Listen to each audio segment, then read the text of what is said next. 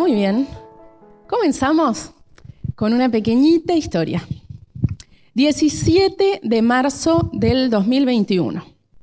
Nacho y yo habíamos salido a tomar un café, una de nuestras actividades favoritas. Nacho es mi hijito de 5 años. Le habíamos pasado hermoso y volvíamos los dos andando en bicicleta.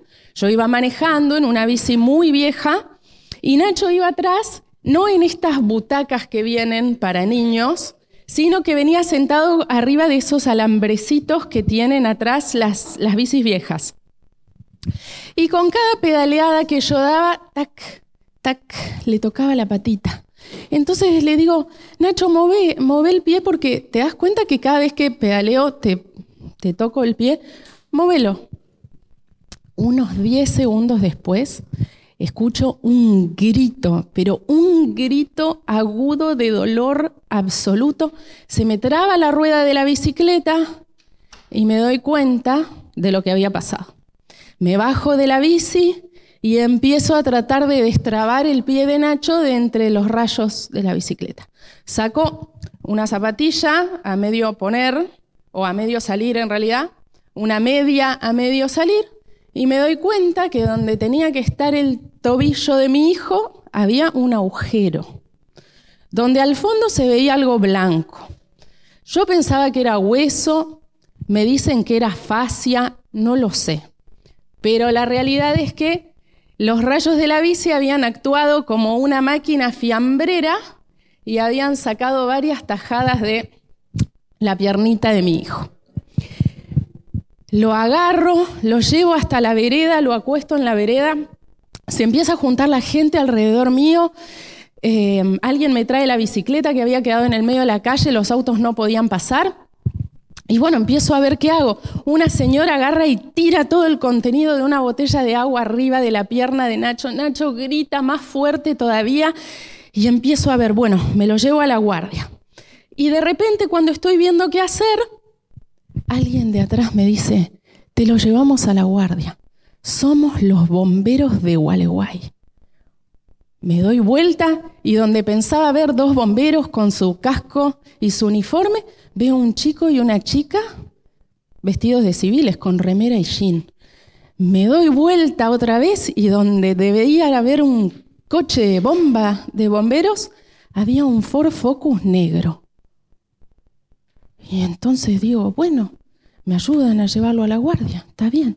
Y de repente miro un poquito para el costado y veo que el Focus tenía un ploteo chiquitito al costado que decía bomberos de Gualeguay. Bueno, digo, ¿será que son? Así que les digo, ¿saben dónde queda la guardia? No. Bueno, subo a Nacho al auto y les digo, síganme. Agarro, me subo a la bicicleta tratando de subirme, me caigo, me desparramo en el piso, me vuelvo a subir y les digo, síganme. Para los que conocen, esto pasó en la villa, en la calle 25 de Mayo, que es el, bulevar principal, entre el sanatorio y la UAP. Entonces el auto tenía que hacer una vuelta en U para agarrar el bulevar en el otro sentido para agarrar una vuelta manzana grande que hay que hacer porque a la guardia del sanatorio se entra por la entrada de atrás, ¿sí? Entonces hay que hacer una vuelta manzana bastante grande. Entonces los chicos prenden la sirena del auto y empezamos a ir para la guardia. Yo empiezo, pa, pa, pa, pa, con la bicicleta, síganme. Y le doy ahí. De repente hago la curva para hacer la vuelta manzana, avanzo como media cuadra y de repente me doy vuelta. No había nadie. El focus negro no estaba por ningún lado. Agudizo el oído la sirena que habían prendido no se escuchaba. Me vuelvo todo el camino que había hecho, vuelvo a agarrar la avenida, lo centro a buscar, no estaban por ningún lado. Y ahí caigo en la cuenta de lo que había hecho. Yo había subido a Nacho a un auto de unas personas desconocidas que ahora no estaban por ningún lado y ahí dije, chao, me lo llevaron se lo llevaron, le envolvieron la pata en un trapo sucio y se lo llevaron y ya están por Rosario y lo van a vender. Y dije yo, bueno, ¿qué hago? Llamo a Diego. Pero ¿cómo le digo que lo subí a Nacho a un auto de alguien que no conocía y ahora no está? ¿Qué le digo? Llamo a la policía. Y estaba con todos estos pensamientos cuando de repente escucho la sirena. Uh, por algún lado están. Y de repente los veo salir por el estacionamiento del sanatorio. Se habían ido por la puerta de adelante y les habían dicho, no, acá no es, vayan por la puerta de atrás. Bueno, cuando los veo aparecer, se me baja un caballo de la espalda y digo, síganme, síganme, les pedí que me siguieran. Ahí no me desprendo del auto. Con la bicicleta me prendo de la ventanilla y los guío hasta donde teníamos que ir. Bueno, finalmente logramos llegar a la guardia. Lo bajo a Nacho del auto. No recuerdo si les dije gracias a los bomberos de Gualeguay. Creo que no. Así que bueno, si están viendo la transmisión, muchas gracias por haberme ayudado. Y bueno, ahí entramos a la guardia y, logramos empezar el, tema de la curación del pie de Nacho, que fue, mucho, fue bastante largo, mucho tiempo. Les cuento esta pequeña anécdota como para introducir el tema. Es una anécdota simple, medio graciosa. Eh, no, para Nacho no, por supuesto. Pero, em, ¿qué es lo que quiero decir? Cuando lo vi a Nacho así de lastimado, cuando pensé que se lo habían llevado, en esos segundos les puedo asegurar que sentí el miedo más puro y absoluto que sentí en mi vida. Hace, por ejemplo, dos semanas nada más, Nacho estaba sentado en el sillón mirando un partido de fútbol con el papá. Estaba con una fiebrecita. No llegaba a 39. Le había dado un ibu, estaba esperando que haga efecto. De repente, rigidez, ojos en blanco, se empieza a sacudir una convulsión. Fue corta, fueron segundos nada más. Pero ¿qué sentí? Miedo el miedo más grande que sentí alguna vez. Y les puedo asegurar que en los cinco años que tengo de ser madre, escasos cinco años, pasé mucho más miedo que en los 33 anteriores. Y no les cuento más experiencias porque no quiero desalentar a nadie que esté pensando en tener hijos, pero lo que quiero que hagamos esta mañana es ver la historia de un papá, de un papá que tuvo miedo. Se acercó a Jesús.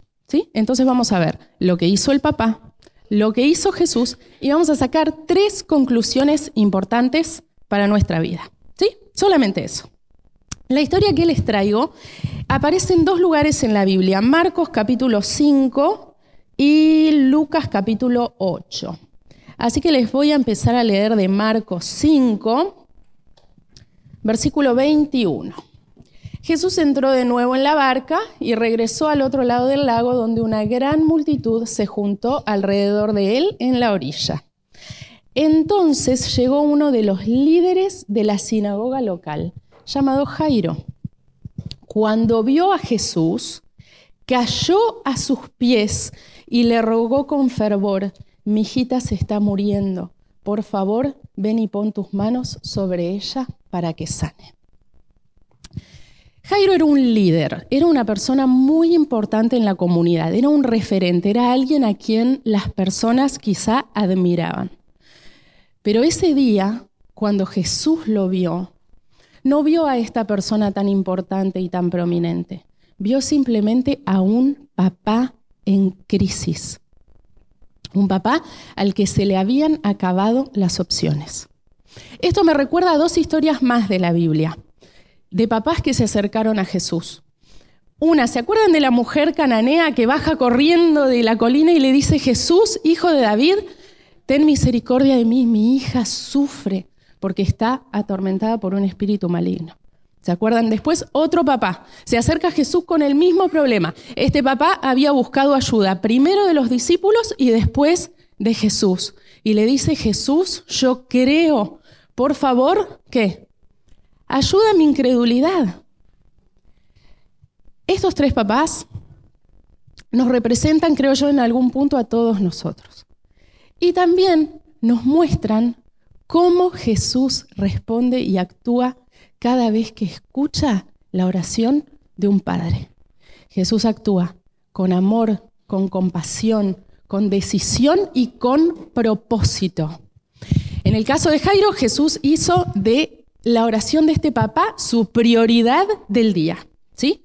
Porque seguramente en ese grupo de gente que se agolpaba alrededor de Jesús en la orilla del mar de Galilea, había muchísimos pedidos, ¿sí? muchísimas situaciones problemáticas. Sin embargo, Jesús escucha la oración de este papá por sobre todo lo demás. Y ahí tenemos la primera cosa para aprender. Jesús escucha las oraciones de los padres. ¿Es por lo elocuentes que somos? No. ¿Es por lo mucho que nos esforzamos en nuestra tarea? No. Es porque nuestros hijos son de Dios mucho antes de ser nuestros, mucho antes de que nosotros los tuviéramos en nuestros sueños, en nuestros planes. Jesús ya los tenía, Él ya los había ideado. ¿sí? Dice Salmo 127, 3. Los hijos son un regalo del Señor son una recompensa de su parte. Los hijos que le nacen a un hombre joven son como flechas en las manos de un guerrero. Qué feliz es el hombre que tiene su casa llena de ellos. Ahora, ¿cuál es el problema? ¿Por qué no terminamos acá y nos vamos a nuestra casa? Porque para muchos la llegada de un hijo no fue el momento más feliz de sus vidas. ¿sí? Muchas personas tuvieron hijos con problemas puntuales, con necesidades especiales. ¿sí? Algunos tuvieron la posibilidad de tener a sus hijos sanos, pero se enfrentan con unas voluntades de hierro y unos caracteres que al año y medio ya decís, no hay forma de que yo vaya a poder con esto. Entonces,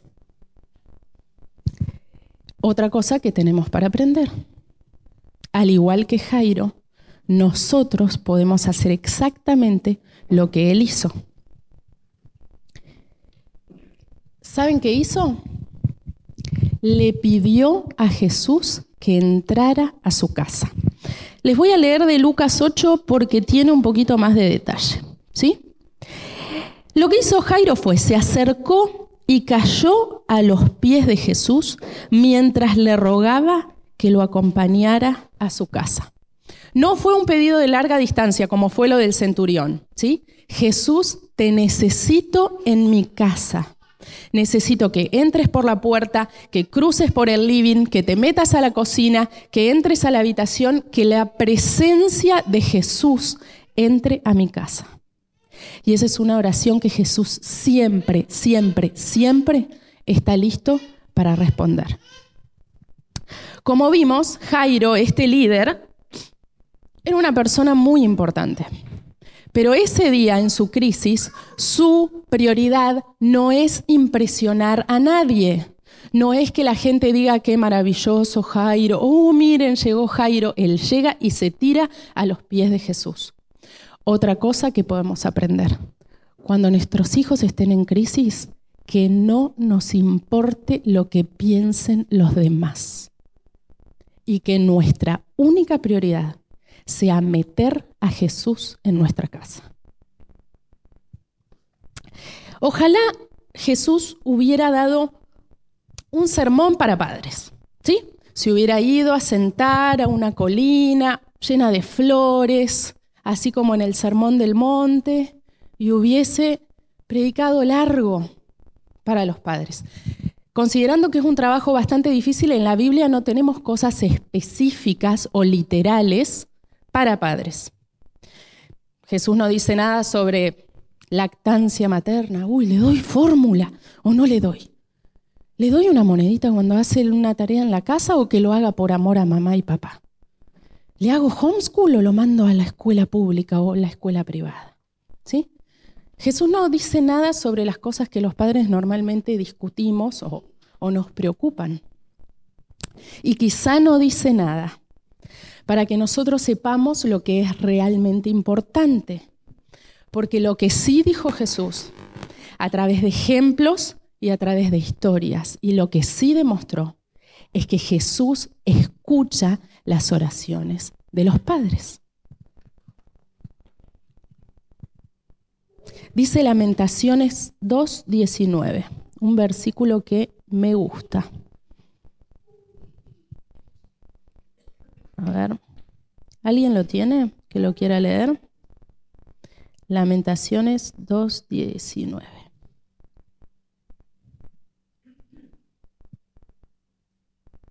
¿Alguien lo tiene? O si no, lo leo yo. Dale.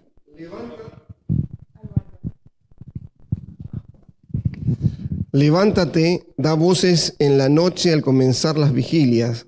Derrama como agua tu corazón ante la presencia del Señor. Alza tus manos a Él implorando la vida de tus pequeñitos. ¿Se fijaron en la, en la escena? Desahoguen el corazón como agua delante del Señor. ¿sí? Hay otras versiones que dicen arroja como agua delante del rostro del Señor. ¿sí? Levanta tus manos a Él por la vida de tus hijos. Ahora, de nuevo, ¿por qué no nos vamos acá a nuestra casa? ¿Cuál es el problema? Muchas veces nosotros oramos y oramos y oramos y oramos por nuestros hijos, pero los problemas surgen igual. Esto le pasó a Jairo. Fíjense, volvemos a Lucas 8. ¿Qué es lo que pasa? Mientras eh, Jairo guiaba a Jesús a su casa, esto está en el 43 y 44, pasa algo.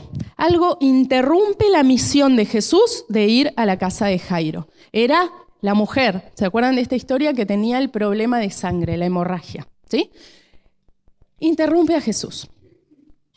Trata de llegar a donde estaba Jesús y con fe se estira entre la multitud y lo toca, alcanza a tocar el bordecito del manto de Jesús y queda sana. ¿Sí?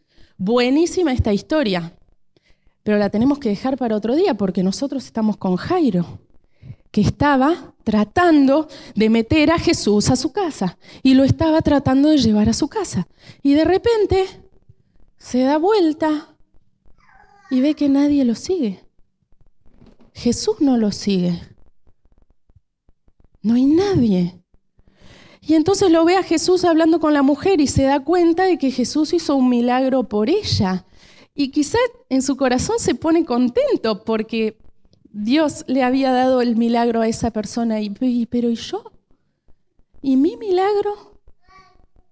¿Les pasó esto alguna vez? Quizá la persona que no, tiene hijos porque no está en esa etapa o no le interesa o lo que sea, puede eh, traspolar esta, esta, situación a su vida. ¿sí? La historia es de un padre con una hija, pero quizá no oraste por un hijo, oraste por tus finanzas, por un negocio, por un cambio de hábitos, por, no sé, un compañero con quien pasar tu vida. Y parece que Jesús, de repente, está ocupado dándole milagros a los demás, pero a vos te toca esperar. Exactamente esto le pasó a Jairo. Parecía que Jesús lo acompañaba, parecía que Jesús estaba conmigo, todo iba bien, lo acompañaba, sí, Jesús está conmigo, todo pinta bien, pero de repente, cuando estaba en camino a recibir la mejor noticia, le toca recibir la peor. Esto es lo que le pasó. Fíjense, Lucas 8:49. Mientras él todavía hablaba con ella, está hablando de Jesús y la mujer que, tenía, eh, que había quedado sana. ¿sí? Mientras Jesús todavía hablaba con la mujer, llegó un mensajero de la casa de Jairo, el líder de la sinagoga, y le dijo, tu hija murió. Tu hijita murió. Y fíjense lo que le dice después. Ya no tiene sentido molestar al maestro. Ya está, Jairo. Ya está. Ni molestes a Jesús. Terminó. Pero ¿saben qué? Jesús escucha al mensajero. Jesús escucha las malas noticias que llegan a nuestra vida. Y entonces va y se para en el medio, entre el mensajero y Jairo, y lo mira Jairo a los ojos y le dice, no tengas miedo, solo cree.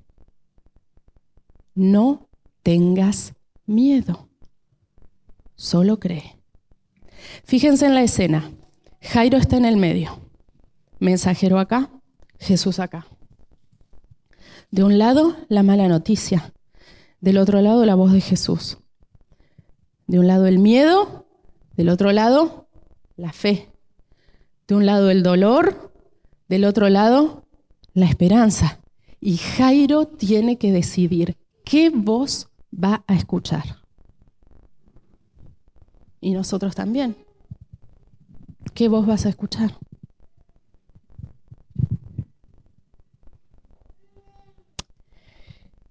¿Qué hubiera pasado si Jairo le decía a Jesús que se fuera? Que ya no tenía sentido, que lo peor que le podía pasar ya le había pasado. No tiene sentido que vengas a mi casa. ¿Qué hubiera pasado? Pero ¿saben qué? Jairo no lo hizo.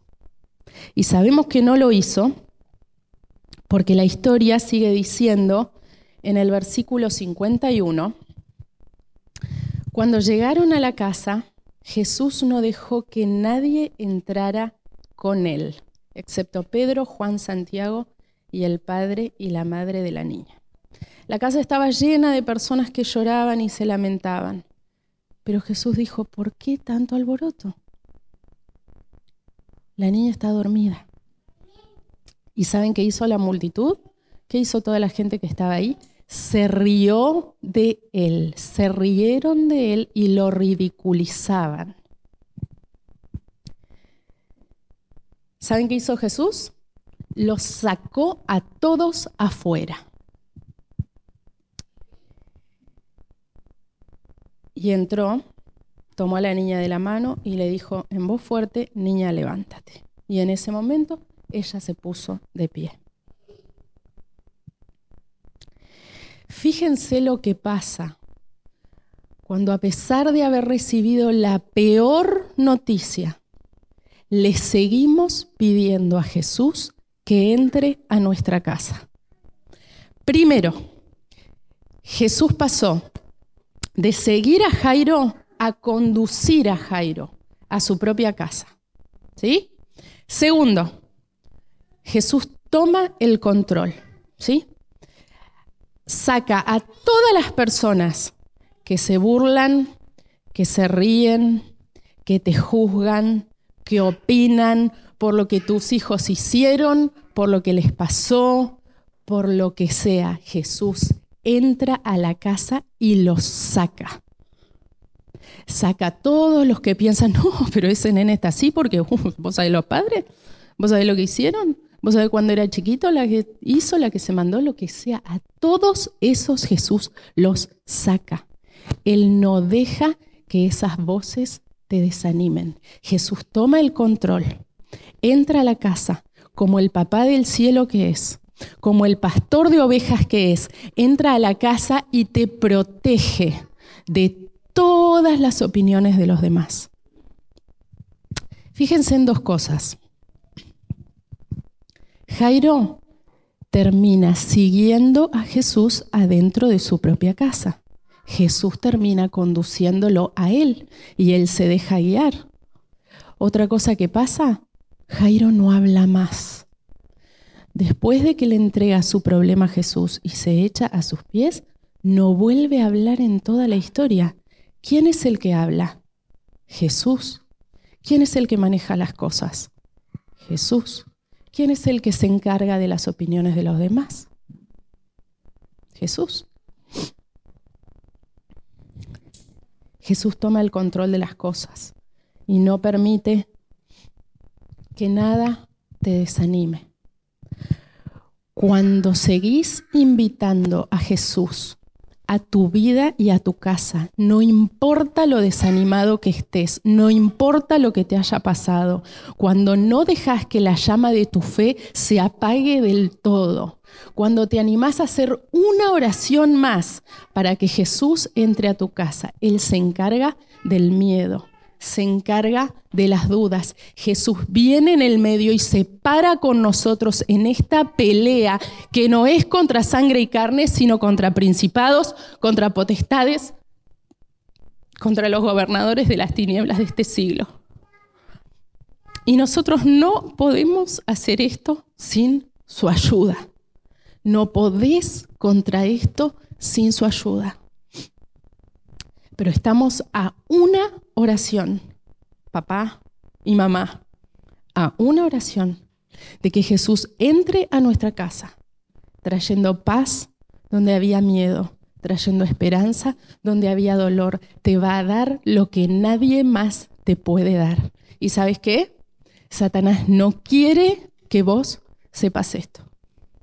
Quiere que pienses que toda la responsabilidad recae sobre vos que alguna macana te mandaste, que algo es tu culpa. Quiere que pienses que todo, todo recae sobre tus hombros. Quiere que pienses que no hay un poder sobrenatural de Dios de tu lado.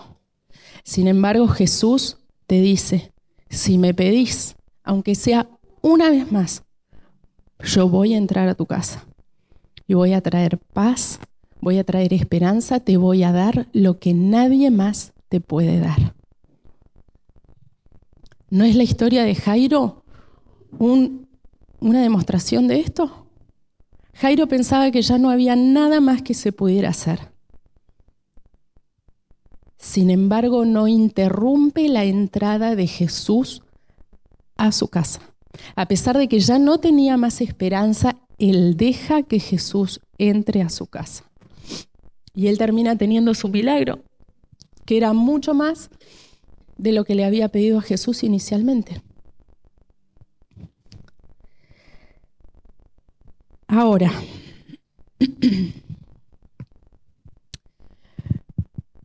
yo no sé por qué Jairo tuvo el milagro de la resurrección de su hija en ese momento.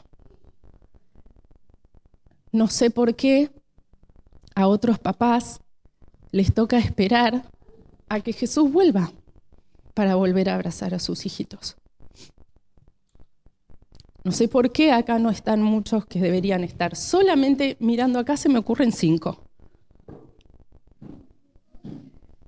Dios no nos da todas las respuestas todavía, pero el mensaje que sí nos da es muy simple y es que Él no nos deja solos. Jesús no nos deja solos.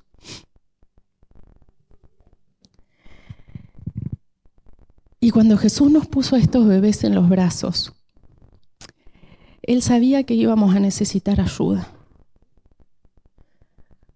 Cuando nos puso a estos bebés en el pecho, por mucho o poco tiempo que haya sido, Él sabía que íbamos a necesitar ayuda es la herramienta de Satanás, separarte de Dios. Es su herramienta que vos pienses que todo recae sobre vos, que esta tarea es demasiado difícil, que no vamos a poder. Pero el mensaje de Dios es no estamos solos. ¿Quién entiende mejor esto de ser padre? Que Dios, nuestro Padre, que dio a su propio Hijo para que todos nosotros pudiéramos ser libres. Dice Romanos 8:31. Si Dios está a favor de nosotros, ¿quién puede ponerse en nuestra contra? Si Dios no se guardó ni a su propio Hijo, sino que lo entregó por todos nosotros, ¿no nos dará también todo lo demás con alegría? Hay un canto que me gusta, que me da ánimo en los días difíciles, en los momentos difíciles, en los momentos de crisis. Y es el 469, se llama Jesús me guía. Vamos a cantarlo todos juntos así nomás sencillito.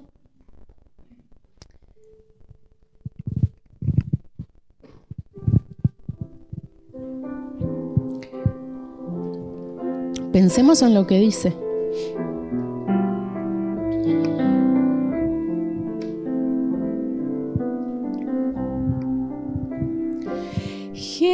Jesús me guía, cuánta paz he hallado en dicho